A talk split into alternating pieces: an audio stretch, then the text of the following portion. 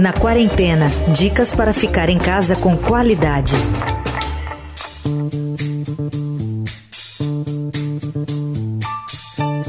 Trabalhando em casa, sem perder tempo com deslocamento, engarrafamentos e outros atrasos do dia a dia, era de se esperar que sobrasse mais tempo para relaxar e focar em atividades alternativas e prazerosas. Mas, para muita gente, não tem sido muito bem assim. Além das tarefas intermináveis que parecem aumentar dia após dia, em um contexto preocupante, fica difícil principalmente manter a cabeça no lugar para seguir em frente. O desânimo, a ansiedade e o medo têm se tornado cada vez mais presentes. Sentir-se assim nesse momento tão peculiar da nossa história pode ser considerado normal? Existe alguma coisa que nós possamos fazer para aliviar um pouco toda essa angústia e tornar a vida em isolamento mais fácil? Como cuidar da nossa saúde mental em meio a tantas outras coisas? No episódio de hoje, a gente bate um papo sobre esses e outros assuntos com a psicóloga e professora Daisy Emerick. Tudo bem, doutor? Obrigado por nos atender. Olá, Emanuel. Obrigada por me receber. É um prazer estar aqui contigo. Bom, em primeiro lugar, Daisy, reconhecer a própria situação já não é um passo tão fácil. Reconhecer a nova condição de vida, doutora? É, pois é, exatamente. Reconhecer todas as perdas que a gente teve com esse processo da pandemia e da quarentena é um aspecto já difícil, né? E é talvez por conta disso que muitas para muitas pessoas essa pressão por produtividade possa até vir, tenha, tenha vindo para dar uma sossegada nessa ansiedade que deve ter surgido por aí. E aí a gente viu um movimento logo que foi decretada a quarentena de um turbilhão de atividades possíveis para se fazer em casa. Não sei se isso ajudou mais a aumentar a ansiedade, porque fica parecendo que a gente tem mais compromissos até do que tinha antes. Muita gente apresentou esse tipo de, de, de sensação, não é, doutora? Concordo contigo. Até foi algo que me chamou muita atenção, né? A gente estava se movendo num cenário de restrição e para mim foi bastante chocante ver o quanto de, de estímulo à produção estava é, acontecendo, né? De estímulo de você tem que fazer curso disso, 50 cursos daquilo, como aproveitar esse tempo livre. E acho que muito, como a gente falou, por conta dessa ansiedade, da possibilidade de estar em casa, possibilidade de ficar entediado, e aí num movimento de talvez não querer entrar em contato com tudo que poderia surgir desse tédio, acho que aconteceu esse movimento e aí também algumas pessoas podem ter achado que teriam mais tempo nesse momento, o que não necessariamente é verdade para todo mundo, né? Há possibilidade de, de ficarmos tranquilos em meio à quarentena ou, ou, ou essa sensação angustiante só vai passar quando tudo reabrir?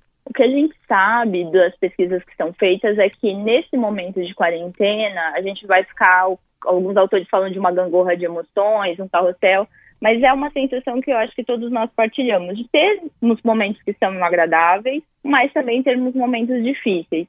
Então, acho pouco realista a gente acreditar que no momento em que a gente tem restrição, que a gente precisa estar longe das pessoas que são importantes para nós, que nós estamos cara a cara com essa falta de controle, que a gente está tendo nossa liberdade, de certa forma, cerceada, nossas atividades, muitas pessoas com perdas mais concretas de trabalho, enfim, que a gente fique tranquilo, né, no humor constante. Então é compreensível que a gente vai oscilar entre uma ansiedade, uma tristeza, um tédio e sim, dentro desse contexto também momentos de prazer, de bem-estar que a gente precisa estar produzindo para nós. O que, que a senhora diria para quem realmente está completamente isolado, pessoas que moram sozinhas, não têm mais conexões sociais. Uh, que tipo de cuidado essas pessoas em especial precisam ter com essa extensão do problema e do afastamento, doutor? A solidão é, e na verdade esse isolamento, ele é muito difícil e ele está correlacionado a desfechos ruins de saúde mental, né, com depressão, com ansiedade. Então, para as pessoas que moram sozinhas, um movimento interessante é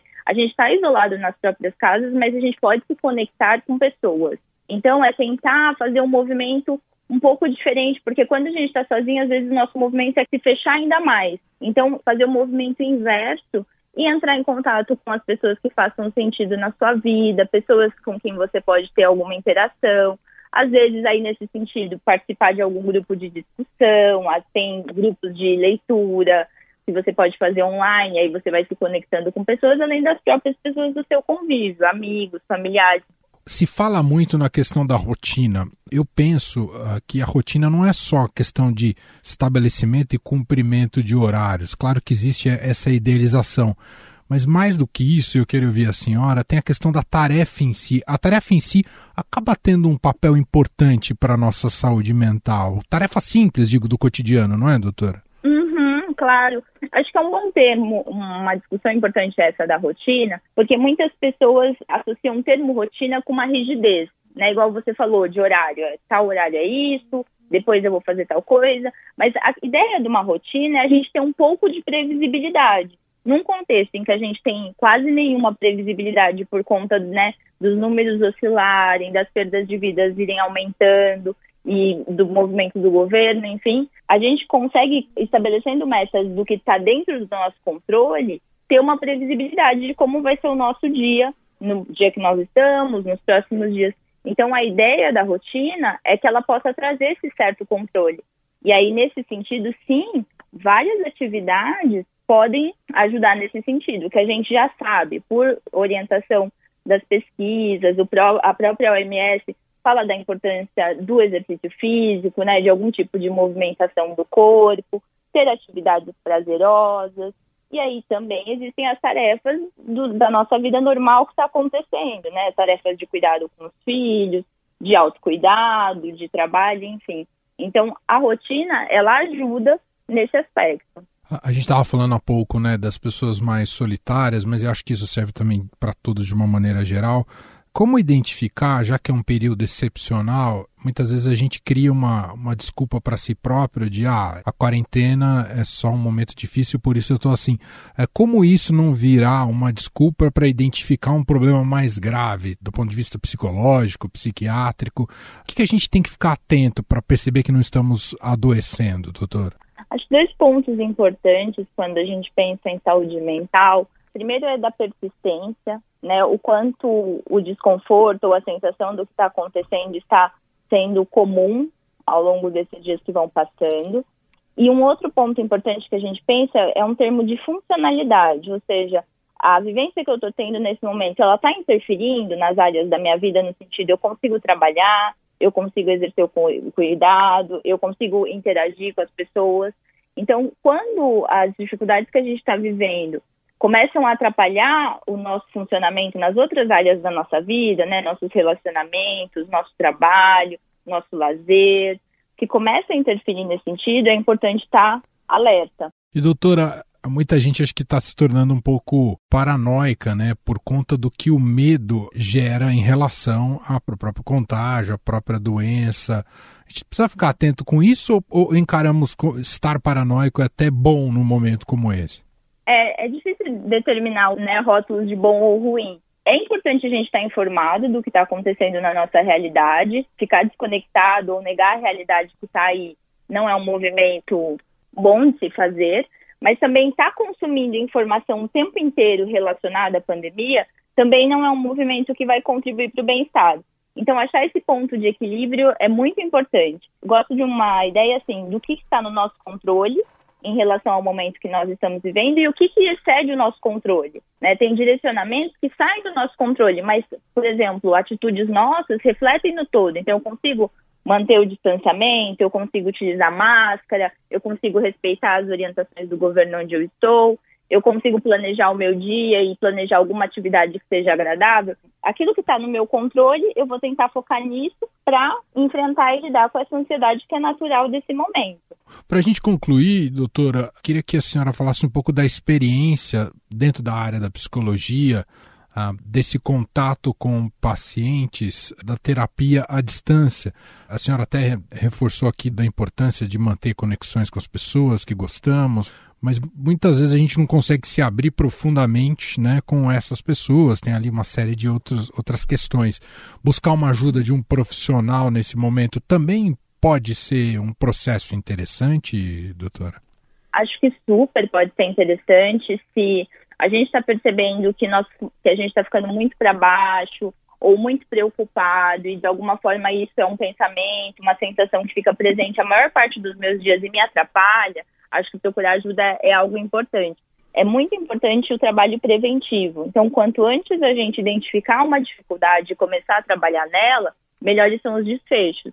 Então, a gente já sabe que vai acontecer muitos casos de depressão, ansiedade, mais para frente, quadros de transtorno de estresse pós-traumático.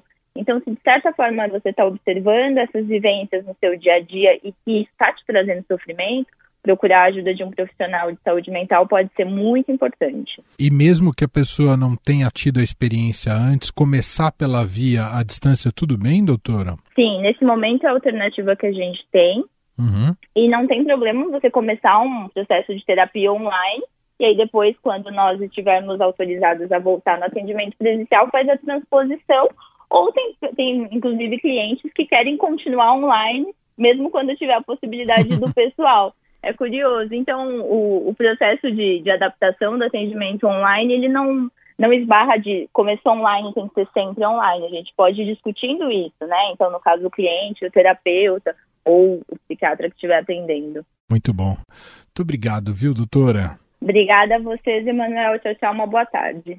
Estadão Recomenda.